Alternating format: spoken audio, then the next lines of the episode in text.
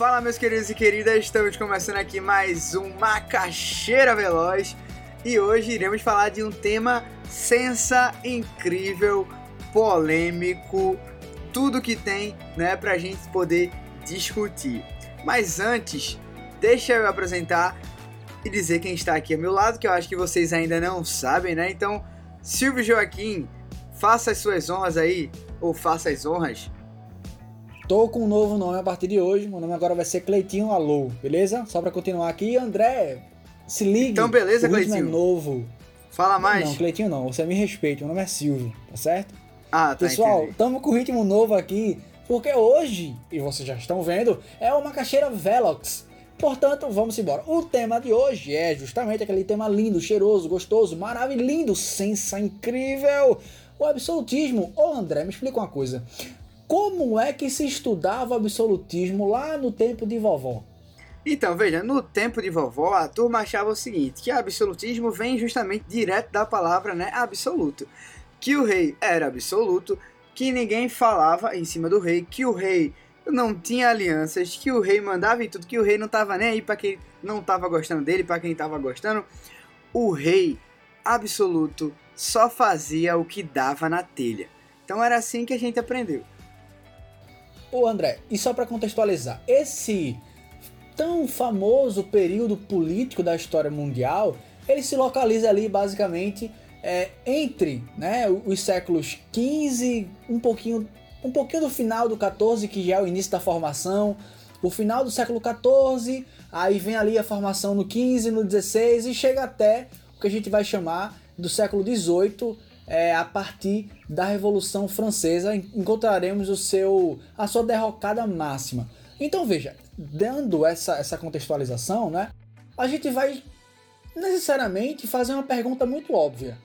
Veja só, dentre esses séculos todos aqui que eu acabei de dizer a você, basicamente do século XV ao século XVIII, você tem certeza mesmo em dizer que um rei absoluto ele governava unicamente por ele mesmo. Não tinha ninguém que chegava aí, brother. Vamos dar uma diminuída aí. Sem tempo, irmão. Por favor, vamos, vamos ajustar aqui o jogo. É isso mesmo que você está me dizendo? Provocações, André. Provocações. Pois é, veja. Vamos tentar dar uma esclarecida aí na cabeça da galera para quem está um pouco boiando, um pouco perdido nesse assunto. Veja, não era que joga o rei. Boia, joga boia. Joga boia, joga boia. Não era que o rei não tinha muito poder e não tinha um poder centralizado.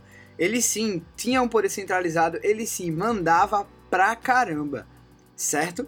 Agora, isso não significa que o rei não precisava ter relações, que o rei não precisava ter alianças e que o rei governava sozinho, literalmente, tá? Pleno. Pleno e só. A maioria das, das decisões, sim, passava por ele. Sim, ele tomava, mas o rei tinha que se preocupar com outros lados da história, como por exemplo, é. burgueses, nobres, igreja.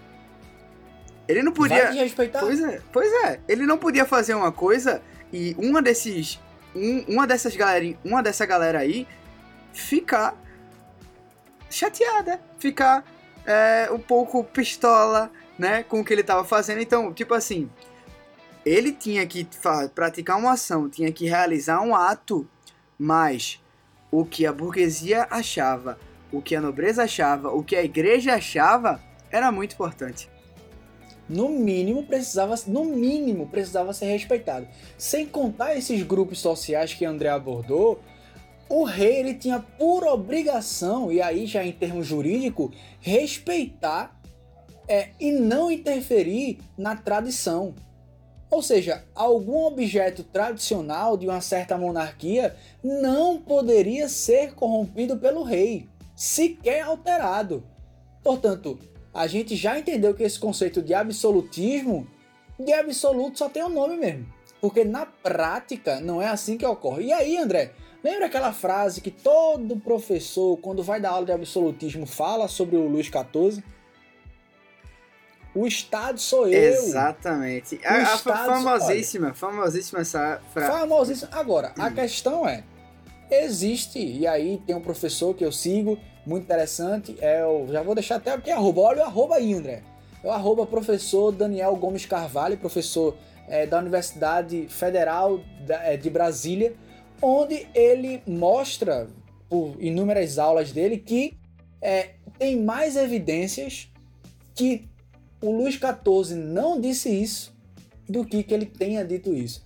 Ou seja, até mesmo essa frase, que é tão característica das aulas de história sobre absolutismo, parece que nem é de fato do conteúdo. Mas a gente postergou demais, esse foi uma caixinha veloz é. mais rápido da história. Pois é, eu só queria para finalizar indicar aqui uma leitura para quem quiser se aprofundar nesse assunto, que é a Sociedade de Corte do Norbert Elias.